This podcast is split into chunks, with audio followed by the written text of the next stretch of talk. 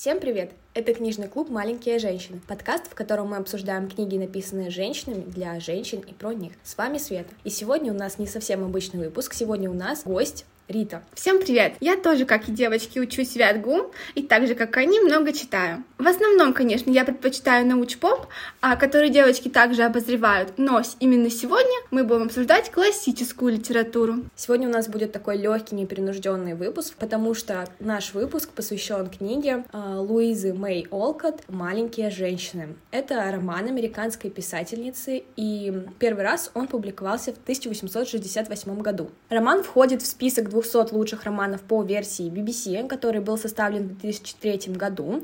В этом рейтинге книга занимает 18 место. Эта книга один из первых э, образцов литературы Young Adult, как раз-таки Луиза Мэй Олкот была ее, можно сказать, родоначальницей. До этого романа для детей публиковали в основном какие-то сказки. Наверное, вот знаешь, как в Томе Сойере. Это же было до этого написано. То есть, да, раньше в детских книжках не было какого-то глубокого смысла. Просто рассказывали о жизни и о детстве. А именно Луиза Мэй, она, получается, придала какой-то более глубокий смысл и сделала детскую литературу не только детской сказкой. Да, я думаю, что здесь э, была сказка, и в конце был какой-то такой поучительный урок. Здесь же книга Луизы Мэй просто достаточно такая реалистичная и переносится на жизнь любого. То есть и взрослый вспомнит, что он когда-то был ребенком, и ребенку будет приятно почитать эту книгу, чтобы понять, как, как он будет жить или как развивалась история от каких-то других детей. Да, еще хочется сказать, сама а, автор, она писала роман с себя и с историей своей семьи. То есть в каком-то смысле он даже автобиографичен. И все девочки — это ее сестры. Да, об этом мы чуть-чуть попозже расскажем. Кем является сама Луиза Мэй, какая героиня является ее прототипом. То есть сказать, что роман писался всего лишь 10 недель. А, его заказал Томас Нейлс, он редактор в издательстве Roberts Brothers Publishing. Автор начала писать его в мае 1868 года, а в сентябре он был уже опубликован. Очень интересный факт, она не хотела писать детскую книгу для девочек, ее пришлось так поуговаривать немного, а, но в итоге она написала ее очень быстро. На самом деле мне стало грустно от того, что она не хотела писать эту книгу, потому что мне казалось, что эта книга написана написано по воспоминаниям ее, как э, от, от сердца, оторвана от ее души, то есть она хотела какую-то память оставить о своих сестрах, о своей семье, а теперь для меня как будто бы ее заставили написать эту книгу, и хорошо, что я узнала этот факт после прочтения книги, а не до, потому что если бы я узнала до прочтения книги этот факт, мне было бы очень тяжело, наверное, читать. На книгу снята не одна экранизация, их целых девять, одна из них мини-сериал, и одна еще еще именно Джо. Книга создавалась как раз-таки для детей 13-16 лет, но читать можно ее всем, абсолютно. Несмотря на то, что язык в книге, конечно же, отличается от современного. То герои обращаются друг к другу на «вы», хотя они все в возрасте от 12 до 16 лет, очень странно читать, потому что мы привыкли к совершенно другому обращению. Но именно когда ты читаешь, ты этого совсем не замечаешь, потому что язык автора очень-очень легкий.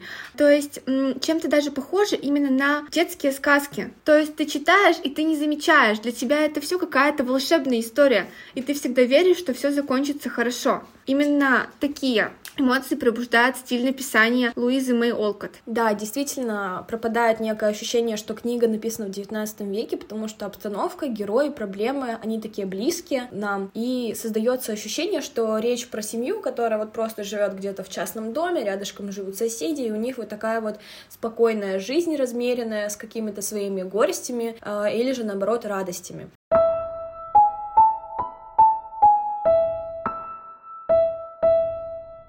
Сюжет достаточно прост. Как раз-таки описывается семья Марч из четырех дочерей, отца и матери. Их отец на войне, и раньше семья была достаточно богатой, но теперь им приходится непросто, и старшие девочки вынуждены работать не на самой любимой работе. С ними также живет служанка Ханна, которая стала уже им совсем как родная, а по соседству мистер Лоренс и его внук Лори, с которым девочки удачно подружились. Для меня это какая-то такая невероятная, интересная компания, они настолько уважительно относятся к друг другу, несмотря на то, что один мальчик среди четырех девочек, и он с пониманием относится ко всем их играм, ко всем их забавам, каким-то странностям в характере и так далее. Вот. Он понимает вот эту разницу между девочками и мальчиками, но несмотря на все это, он не пытается как-то их задеть, обидеть, оскорбить и так далее. Для меня очень это показалось здоровским прям вообще в школе, потому что когда мы учимся, мальчики и девочки э, очень разные, и чаще всего это разные компании, и даже если они в одной компании, то это всегда какие-то дурацкие предрассудки, а они всегда думают там, что розовый цвет для девчонок, голубой цвет для мальчишек там и все такое, а здесь же вообще это пропадает, они просто замечательные друзья,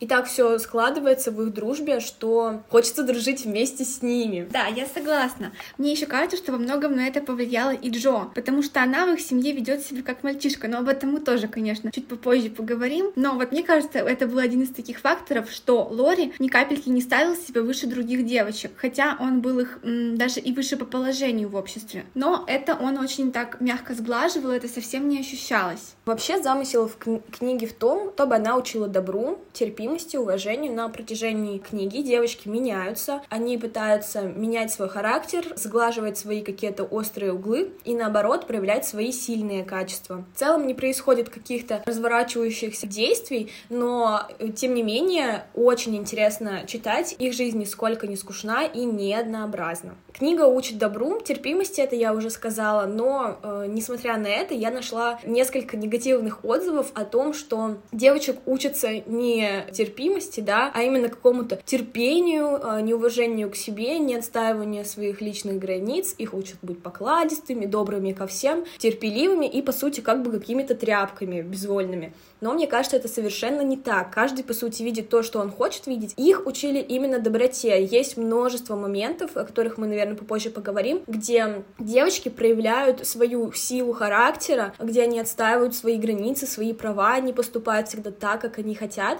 Просто они пытаются в какой-то степени уважать и других людей, и себя. И мне кажется, что эта книга нисколько не учит быть людей э, какими-то тряпками, супер покладистыми, удобными. Мне кажется, что девочек учат быть мягче по отношению к другим людям, учат тоже по отношению к себе, да, свои какие-то качества либо проявлять, либо наоборот как-то немножко заглушать. И стоит отметить, что это все-таки 19 век, нравы в то время были немножко другие, важно было очень быть уважительным, приветливым, вежливым, поэтому на это тоже стоит обратить внимание. Но мне кажется, что их не учат быть тряпками, просто их учат быть добрыми, вежливыми и если бы в мире не существовало доброты, вежливости, толерантности, уважения, что бы мы тогда имели? Если бы ни один человек не уважал другого человека, действовал только в угоду каких-то своих принципов, своих желаний, то было бы жить нам очень-очень сложно. Еще в тему этого хочется сказать, что это 19 век, и в 19 веке самым большим достижением для любой девушки могло быть то, что она удачно выйдет замуж. Но стоит сказать то, что в семье Марчи никто не заставлял девушек выходить замуж никто им никогда не говорил, что им нужно быть менее вспыльчивыми, более добрыми, только для того, чтобы на нее обратил внимание ее будущий жених. Нет, ни отец, ни мать никогда им этого не говорили, наоборот. Они хотели, чтобы девочки были добры просто ко всем людям. То есть тут нет какого-то принижения себя в пользу мужчин. Нет, здесь именно о том, чтобы просто быть приятным в общении человеком.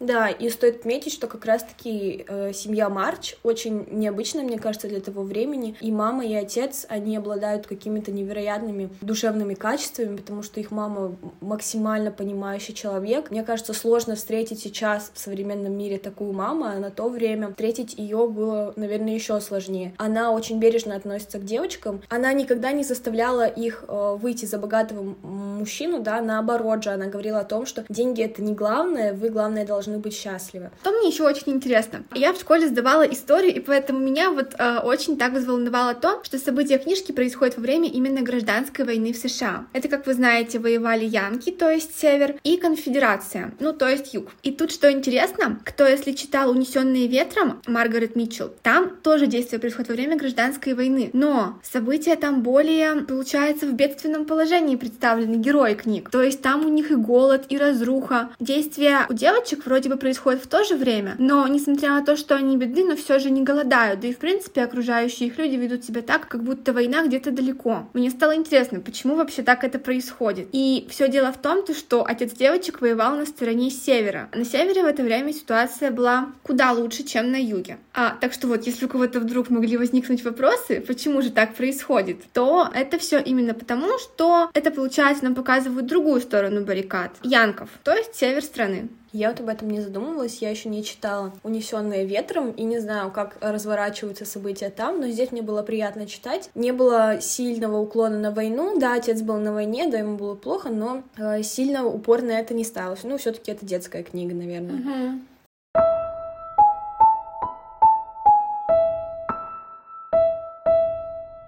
Так, ну я думаю, что уже можно перейти как раз-таки к описанию наших героев книги главных героинь. Это маленькие женщины, их четверо, и они сестры. Одна из главных героинь книги — Джо. Она вторая по старшинству в семье. И как ее описывает внешность автор? Высокая, худая, смуглая, чем-то напоминает же ребенка. Положительно не знает, куда девать свои длинные руки и ноги, и кажется, что они ей вечно мешают. Линия рта свидетельствует о решительности характера, а глаза Джо всегда выдают, что у нее на душе. И самое главное богатство Джо — это густые длинные волосы. Пожалуй, единственное украшение ее внешности. А вот так вот автор описывает Джо. И, собственно говоря, сразу складывается такое впечатление, что это какая-то очень открытая, добрая девушка, именно благодаря описанию ее глаз. Она нас этим цепляет. Вот такое вот э, описание автора дает Джо. Но самое главное в Джо это ведь совсем не описание ее внешности или глаз. Самое интересное в том, то, что описывая Джо, автор говорила о себе. Джо является переносом видения автора себя в, на книгу. И то есть все особенности характера, мальчишеские повадки, которыми как раз-таки и была знаменита Джо в этой книге, автор описывала себя. Она была такой же. Она хотела писать, хотела свободы, не хотела ни от кого зависеть и хотела доказать всем, что она может чего-то добиться. Самая старшая из сестер это Мэг. Она учит детей и она гувернантка. Так описывает ее автор. Старшая сестра, 16-летняя Маргарет, очень хороша собой. Нежная вал лица, огромные глаза, красиво очерченный рот, густая шапка каштановых волос, красивые руки. Теперь вы представляете, что супруги Марч могут по праву гордиться своей старшей дочерью. В действительности а, Мэг была очень красива по э, роману. Мэг очень любила богатство, роскошь, ей все это нравилось, и к тому же она застала времена, когда семья Марчи была богата, поэтому ей вот в период книги этого очень недостает, и мы это очень часто видим о том, что она говорит, что бедность это ее губит, что она хотела бы купаться в роскоши, что она хотела бы жить так, как она хочет, но в то же время она не говорит о том, что она хочет выйти замуж за богатого мужчину и быть э, богатой от него, она хочет как-то разбогатеть каким-то образом сама. Как раз-таки настоящая девушка такая, в отличие от Джо, она истинная леди, она соблюдает все манеры, она не говорит громко. А Мэг никогда бы не прожгла свое платье или не заморала свои перчатки.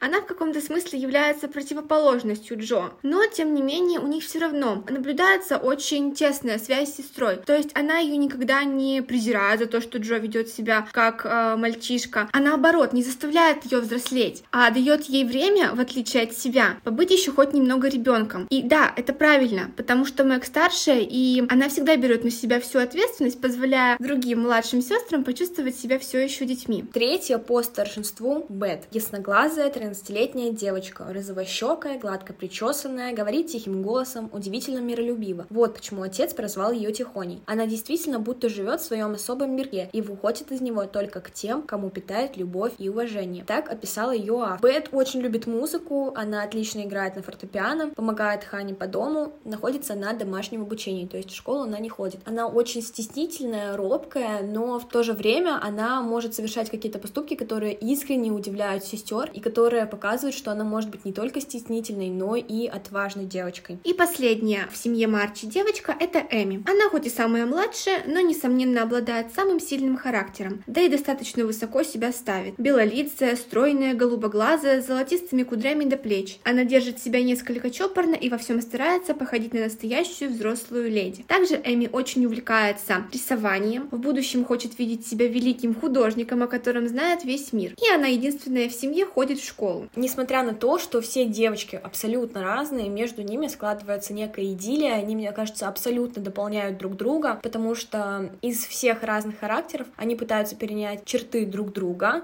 найти что-то положительное, помочь друг другу. Самое интересное, что они никогда не оставляют друг друга в беде. То есть, что бы ни случилось, они всегда рядом, они всегда пытаются помочь. Даже если они ссорятся, они обязательно мирятся, и мама им помогает в этом очень сильно. Мы уже вначале говорили о том, что по соседству живет замечательная семья Лоренсов, дедушка и внук. И девочки очень подружились э, с мальчиком Лори, и весь рассказ посвящен, по сути, им пятерым. То есть не только девочкам, но и этому замечательному мальчику, который дружит с ними, который их уважает. Что следует еще сказать о семье Лоренсов? Они очень богаты. Противовес а, уже разорившейся семье Марчи. Что тут интересно? А, несмотря на богатство семьи Лоренсов, а Лори, как он просит себя называть, хотя на самом деле его зовут Теодор, не кичится этим перед девочками, а наоборот. Он очень богат, но при этом он был до встречи с э, девушками был очень несчастлив из-за того, что у него не было друзей. И они подарили ему намного больше, чем он им мог бы дать. Они дали ему настоящую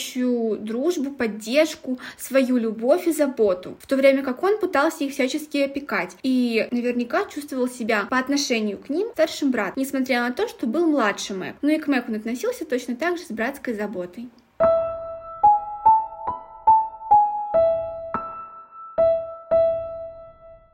Света упомянула, что основная идея книги строится на том, чтобы научить девочек быть добрыми, послушными и смирить свою гордыню. Мать девочек предложила им побыть пилигримами. Вообще, кто такой пилигрим? Это странник, путешественник. И в детстве девочки, прочитав одноименный роман, представляли себя этим самым пилигримом. Они взбирались на холмы, преодолевали препятствия и в конце приходили в долину радость. И вот мать предложила им в этот раз сыграть не понарошку, а по-настоящему и пройти весь путь пилигрима а за год, пока не вернется их отец отец. И вот а, миссис Марч предложила им сыграть в эту игру по-настоящему и сказала, интересно, каких успехов добьется каждый из вас папиному возвращению. И девочки с энтузиазмом принялись играть уже в эту игру в реальной жизни. Я думаю, стоит выделить какие-то основные их этапы на прохождение этого пути пилигрима. Да, обсудим основные моменты их странствий, если это можно так назвать. А, те, которые нам запомнились больше всего, которые запали в душу и вызвали какое-то чувство. Эми в долине унижения. Это глава глава седьмая. Напомним, что это была глава про леденцы, про лимонные конфеты или про лимончики. Это были да, леденцы лимончики. Это были конфеты со вкусом лимона. А может, я думала, может, это какие-то лимончики засушенные выглядели.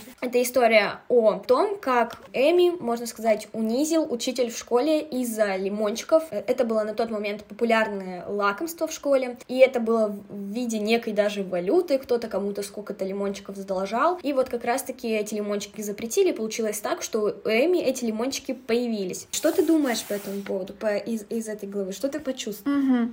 В чем-то я разделяю чувство Эми. Это, конечно, и правда очень-очень обидно, когда таким трудом полученные от сестер конфеты, это были даже не ее деньги, она на них купила, потратила все, что ей выдали, на а, то, что в итоге ей пришлось выкинуть в окно. Я полностью согласна. Мне бы тоже было очень обидно, учитывая то, что она даже не была виновата в этой ситуации. Что еще более унизительно, то, что учитель ее ударил. Мне кажется, это такой м, очень эмоциональный момент в книге, потому что это всегда неприятно, когда взрослый ударяет ребенка. А Эми никогда не, не били ни в семье, ни до этого. И, конечно же, девочка была этим очень расстроена. Да, стоит отметить, что Эми, несмотря на то, что она была достаточно эгоистична, мне кажется, ей было очень стыдно еще за то, что деньги были именно сестры. И домой Ей, наверное, не очень хотелось возвращаться, но мама ее, как мы уже говорили, очень рассудительная женщина, она посчитала это действительно несправедливым по отношению к Эми, хоть она и сказала, что она заслужила в целом, потому что если лимончики были запрещены, зачем ты тогда их принесла? Вот, э, но она верно рассудила, и Эми с этого момента в школу ходить тоже не стала, и вернулась, как и Бет, на домашнее обучение. Да, я считаю, что это был очень правильный поступок со стороны матери, матери именно в первую очередь защитить своего ребенка, не дать ей почувствовать себя как раз-таки униженной, оскорбленной и в итоге закрыться в каких-то своих страхах. Она ее спасла, она ей помогла, как и должен был сделать любой родитель. Наверное, этот момент как раз-таки дал понять Эми, научил ее чему-то. Каждая глава в этом рассказе э, девочек, можно сказать, повышала на новый уровень, то есть они проходили долину унижений, дальше следовал следующий уровень, который улучшал их качество. Следующее испытание выпало на долю Мэг, и оно описано в главе номер 9, которая называется «Мэг отправляется на ярмарку тщеславия». Помним, что Мэг отправляется на так называемые каникулы к одной из подруг. Так, это достаточно обеспеченная девушка. Вместе с Мэг они ходят на какие-то балы, проводят вместе время, ходят по магазинам и так далее. В это время Мэг ощущает свою бедность. Она сильно ощущает разницу между девушками, с которыми она встречается, которых она видит, и собой. Она видит, что они постоянно меняют платья, что платья у них новые и красивые, а ее платье старое, и оно у нее единственное. Здесь Мэг приходится, мне кажется, очень сложно, потому что с ее вот этим неким желанием стать богатой, быть постоянно в роскоши. И когда она видит, что у других это есть, а у нее этого нет, ей от этого становится очень больно. И здесь случается такой момент, что Мэг на последнем балу ведет себя очень себе не свойственно. Ее наряжают, она выглядит просто как кукла, кому-то она нравится такой, кому-то она совершенно не нравится такой. Также Мэг э, сильно напивается, можно так сказать, и ведет себя не совсем прилично и культурно. Начинает флиртовать со всеми, танцевать очень развязно, что очень удивительно для Лори, и Лори это совершенно не нравится, он тоже присутствует на этом балу, и он откровенно ей об этом заявляет, на что Мэг сильно удивляется называет его грубияном, хотя сама в какой-то степени задумывается, что она тут как разодетая гусыня такая, и что ей самой это в, в, в конечном итоге не особо нравится. Вот, она просит Лори не рассказывать об этом Джо и ее семье, и рассказывать потом об этом сама с огромным, огромным чувством вины и какого-то стыда а, за то, что она так поступила, за то, что она просто нарядилась и выглядела не так, как обычно. Здесь, наверное, вот такой очень важный момент для нее, потому что ее мама боялась, что когда она вернется в дом, ей будет э, хуже от того, что она была в богатстве, в роскоши, а теперь она снова приехала в свой свой бедный дом. Но Мэг ни капли не расстраивается о том, что она приехала в свой бедный дом. Она, наоборот, ощущает какую-то радость и, мне кажется, понимает, насколько не важны в этой ситуации деньги. Конечно, у нее не до конца исчезает вот это чувство, да, необходимости в материальном, но она переступает на какую-то следующую ступень своего жизненного этапа. Да, мне кажется, в ярмарке тщеславия очень как раз-таки правильно подобрано название этой главы, так как как появившись в непривычном для себя образе и понравившись вдруг всем, Мэг все-таки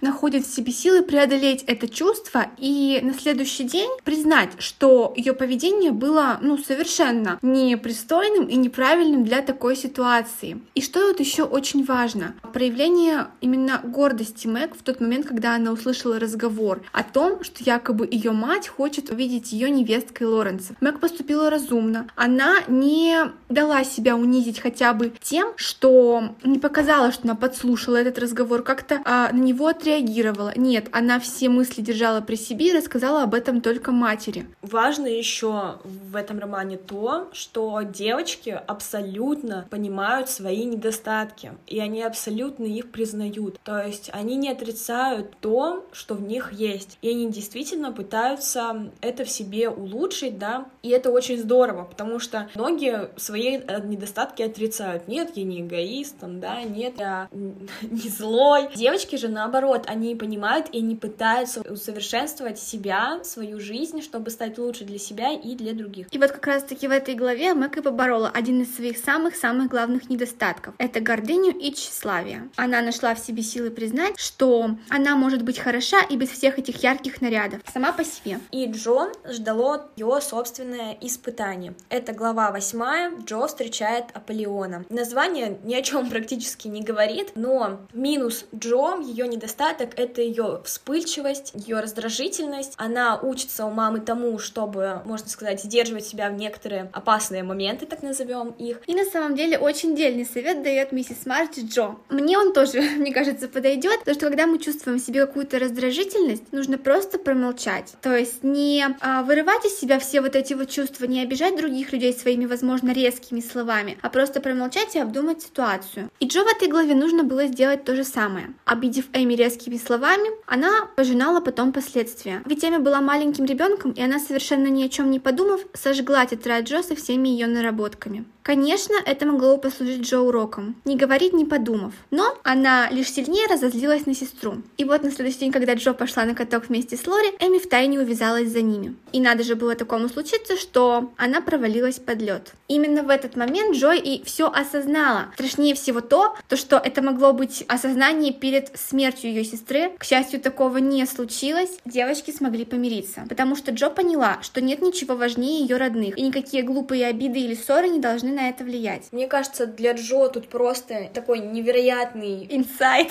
Да. Да, можно сказать, что Джо словила какой-то невероятный инсайт, и она поняла, осознала все, и она очень сильно раскаивалась. Ей было очень жаль, что, по сути, по ее вине, так как она могла предупредить Эми о, о том, что на середине лед тонкий, но она специально не предупредила. Ей, мне кажется, было очень стыдно за себя в тот момент, то настолько сильно она была обижена, что настолько сильно она была зла, что своей злостью и обидой, по сути, она могла погубить свою сестру. Благо, этого не случилось. Да, и Джо преодолела еще одно испытание. Еще одним испытанием, послужившим завершением странствий девочек-пилигримов, была болезнь Бет. Вся эта ситуация описывается в 17, 18 и 19 главах. И вот хочется сказать, что это, наверное, были одни из самых тяжелых глав в книге. Это единственные главы, в которых я даже сдерживалась, чтобы не заплакать плакать, потому что я действительно думала, что все закончится очень трагично. Да, напомним, что Бет заразилась от Хумли, которым она помогала, где умерла как раз-таки малышка. Э, с этого началось э, самое сложное в этих главах, со смерти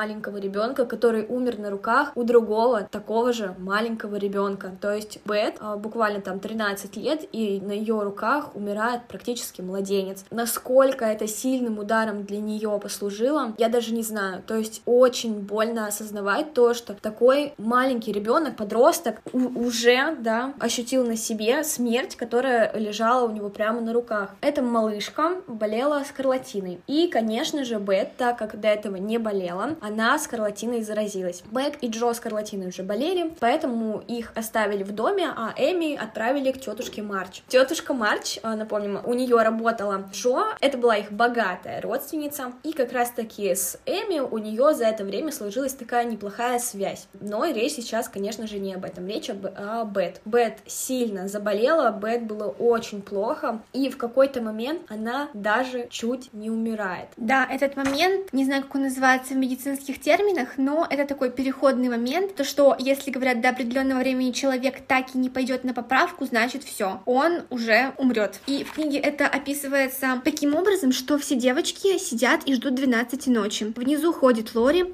переживает. И вдруг в какой-то момент Мэг подходит к маленькой Бет и целует ее в лоб и прощается с ней. В этот момент Джо думает, Бет умерла, и Мэг боится сказать мне. В этот момент у меня в сердце все. Я реально поверила в это. После этого, спустя абзац, Джо приходит сама и говорит малышке Бет, прощай, моя Бет, прощай. Здесь я уже думаю, все, это разрушит мое сердце, это разрушит просто все, мне было так больно, мне было так обидно. Джо в этой книге настолько нагнетает обстановку, но когда приходит Хана, их домработница, их помощница, то она говорит о том, что, скорее всего, Бет как раз-таки идет сейчас на поправку, а не наоборот умирать. Просто купал камень с души. Я была просто счастлива от того, что Бет, скорее всего, не умрет, потому что я еще случайно, не случайно, я, когда смотрела оглавление, увидела завещание, главу завещания Эми. Но на тот момент я не помнила, чье было завещание, я помнила, что была глава про завещание, и я ее еще не читала. Я сто процентов была уверена, что это завещание было Бет. Я была сто процентов уверена, что Бет умрет. Насколько была я рада, что Бет не умерла, а когда я еще и открыла оглавление и прочитала, что там завещание Эми, думаю, ну ладно, хотя бы не Бет. Конечно, малышке Бет выпало самое тяжелое испытание, и что обиднее всего, выпало он ей не из-за ее каких-то недостатков, а скорее из-за излишней доброты. Да, и здесь Здесь тоже испытание, по сути, бет, но девочки максимально тоже совершенствуются, проходят. Они начинают понимать, насколько цена жизнь, насколько они любят друг друга, насколько им приятно находиться вместе, насколько семья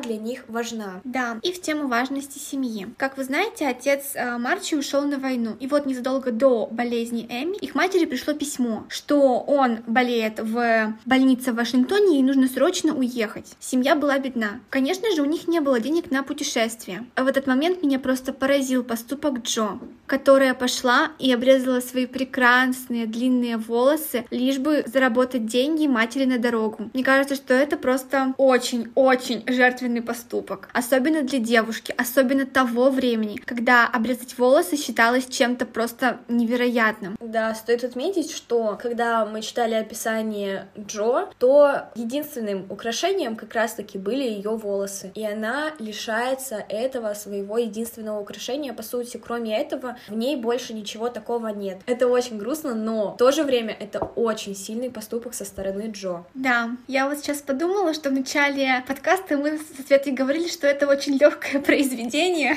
Ну, да, это легкое произведение по отношению к тому, что здесь э, нет какого-то принижения женщин, то, того, что было, э, например, в прошлых подкастах э, о рассказе служанки, о «Есть, молиться, любить», где женщины противостояли очень сильно обществу, где на них было оказано какое-то очень сильное давление со стороны общества. Здесь такого мы не наблюдаем в открытом прям таком пространстве. Нет, мы и правда этого не наблюдаем, Света права в первой книге. И хочется сказать то, что вот мы, конечно, да, мы рассказывали только про тяжелые моменты, а их тут было очень-очень много, каких-то легких, простых, детских. У них, например, был свой пиксвильский клуб. Это клуб джентльменов. Как его играли девочки, мне кажется, было бы очень интересно прочитать. Много очень рассказывается про их собственные постановки, которые тоже, в них было очень много курьезных случаев. Одно только знакомство с мистером Лоренсом чего стоит. Мне кажется, это все очень-очень интересно прочитать. И вот все вот эти вот детские каверзы, какие-то легкие подшучивания, даже на фоне таких вот тяжелых событий, как раз таки, которые мы и озвучивали со Светой, они как раз таки изглаживают всю книгу, возвращают нас в детство, возвращают это вот ощущение беззаботности. И именно поэтому, мне кажется, стоит эту книжку прочитать. Да, тут стоит сказать еще, что вот поэтому, мне кажется, книга настолько близка читателям, потому что в книге нет такого, что описывается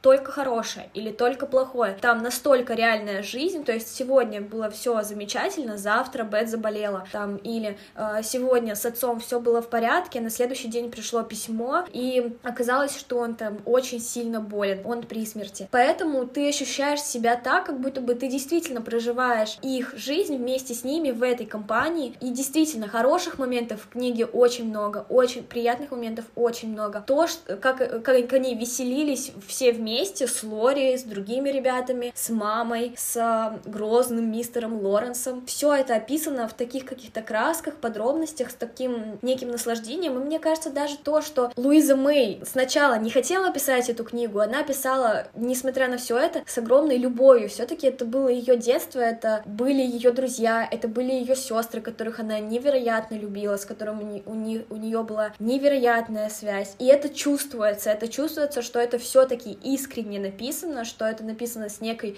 любовью, теплотой, поэтому я очень удивилась, когда узнала, что она не хотела писать эту книгу.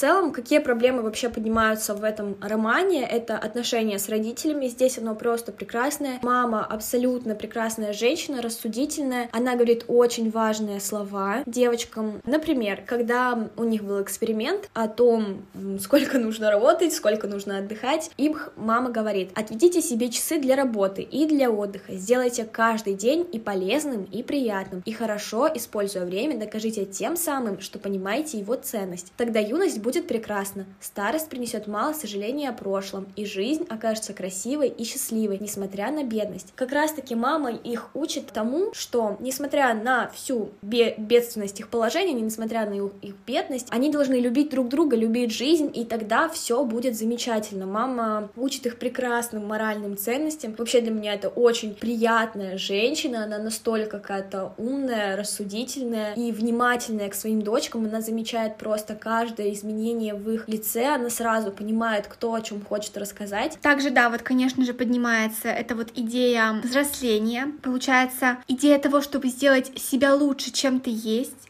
э, преодолеть свою гордыню. Это вот идея пилигримов, мне кажется, она тоже, она, во-первых, идет через всю книгу, то, что девочки преодолевают какие-то испытания, связанные с их характерами или внешними обстоятельствами. И очень-очень такой важный момент, он затронут уже в конце книги, но это идея именно уже, когда взрослеет одна сестра, вот как Мэг, которая выходит замуж за мистера Брука, соглашается на его предложение, она готова вступить во взрослую жизнь, и Джо, которая всего лишь на год младше Мэг, но она и помыслить не может ничего о замужестве. Она не только не может помыслить о замужестве, она и не может Мэг от себя отпустить. Ей просто неприятна мысль о том, то, что сестра из семьи уйдет, она ее не понимает. Это говорит о том, то, что Мэг еще недостаточно повзрослела. Не для замужества, а для осознания того, что близких людей нужно от себя отпускать, давать им тоже свободу и право жить собственную жизнь. Да, но несмотря на это, когда как раз-таки Джо рассказывает матери о, об этой проблеме, о том, что ей сложно отпустить Мэг, то мама ее все-таки э, говорит о том, что каждая должна все-таки построить какую-то свою жизнь, построить свою семью. Это нормально, и Джо это прекрасно понимает, и она пытается усмирить свой пыл, но чувством не прикажешь, как скажем, да. Головой она понимает, что она должна отпустить Мэг, Мэг взрослая, у нее своя жизнь, но она не может как бы сепарировать от себя Мэг, отделить ее, отпустить в отдельную жизнь, поэтому ей приходится в этот момент немножко сложно. Конечно же, в книге затрагивается э, любовь, отношения с мальчиками, с мужчинами. Это очень такие приятные чувства, здесь нет никакого э, нетерпения, неуважения по отношению к девушкам. Все очень мило и приятно, и мистер Брук, о котором мы еще не говорили, но это учитель Лори, он как раз-таки влюбляется в Мэг и просит ее руки, но он готов ждать сколько угодно, пока она повзрослеет, пока она будет готова к замужеству, пока он наберется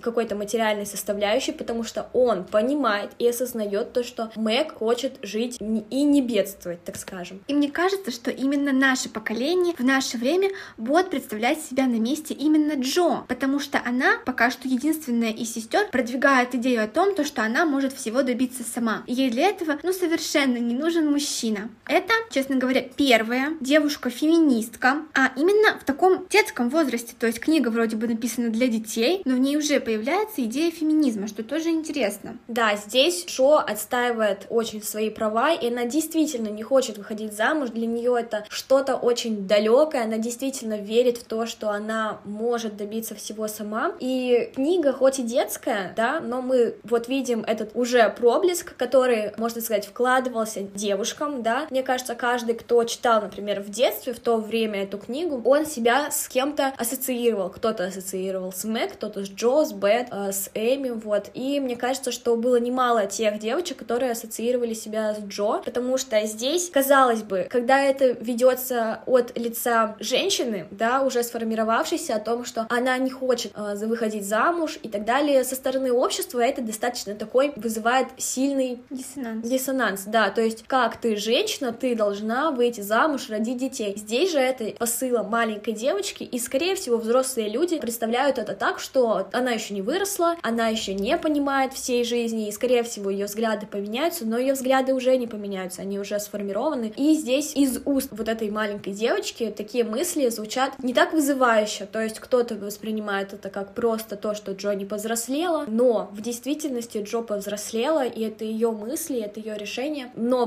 воспринимается, скорее всего, обществом это гораздо легче от э, из уст ребенка, которого они, скорее всего, еще не воспринимают каким-то серьезным человеком, хотя так, по сути, не есть. И вот я сейчас это услышала и немножечко не соглашусь. Когда я читала именно про эту книжку, я узнала то, что именно вот после выпуска «Маленьких женщин» в редакцию приходило множество-множество писем о том, что даже девушки того времени как раз-таки поддерживали Джо. Им нравилась ее идея независимости. И вот подтверждение того, что автор писала Джо себя, хочу сказать еще одну ее цитату, которую она очень часто повторяла. «Я предпочитаю оставаться старой девой, зато быть свободной и самой управлять своим каноем». И вот эта вот мысль, мне кажется, она Луиза Мэй Олкот принесла через э, всю книгу с помощью своей героини Джо. Помогала зародить в головах юных девушек мысль о том, что выйти замуж — это не все, чего им стоит добиться в жизни, есть другое. Но я не могу не согласиться с этим высказыванием, это действительно так.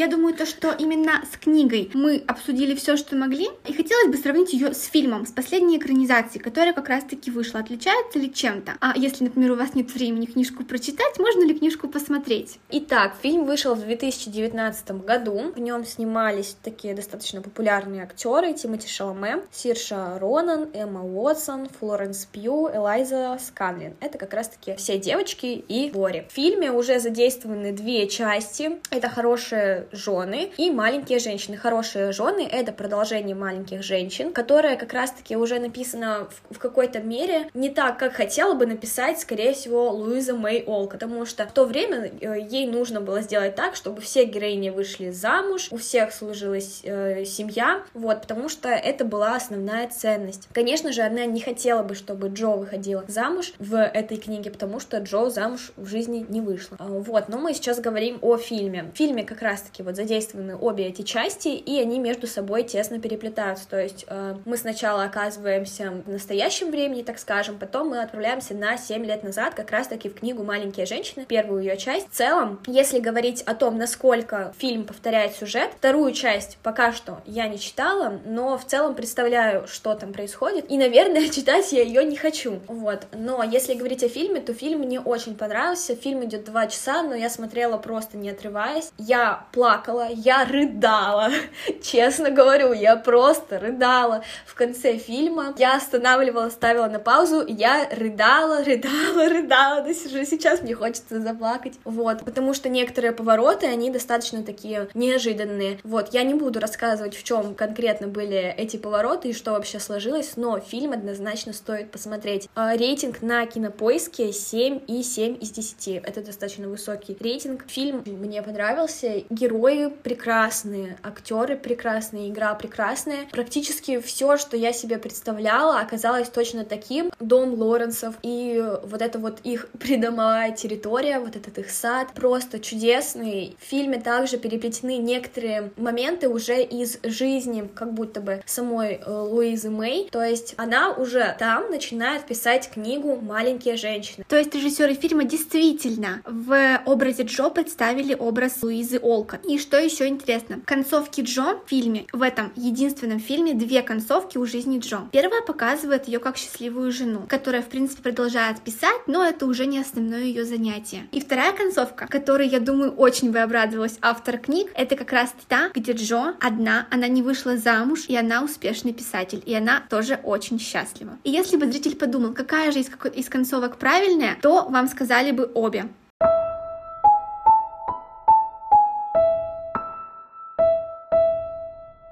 Целом, ты бы порекомендовала эту книгу? Если бы порекомендовала, то кому бы? Я бы, конечно, порекомендовала. А кому? Да, в общем-то, любому человеку, любого возраста. Потому что она именно хороша тем, что возвращает в детство. Всем советую. Мне тоже очень понравилась эта книга. У меня остались только положительные эмоции от нее и от фильма тоже. Это замечательная история, которая действительно будет интересна, скорее всего, большинству. И стоит ее прочитать, потому что, как Рита сказала, действительно, она возвращает детство и какие-то супер приятные чувства испытываешь, когда читаешь ее. На этом у нас все. Спасибо, что послушали наш подкаст. Будем рады вашей обратной связи. Подписывайтесь на наш инстаграм, пишите нам в директ. Также можете подписаться на наш телеграм-канал, где мы подробно разбираем произведения разных авторов. Также с недавнего времени у нас появился канал на Яндекс.Дзене. Туда вы тоже можете зайти и посмотреть. Возможно, вам понравится. Все ссылки ищите в описании. Пока!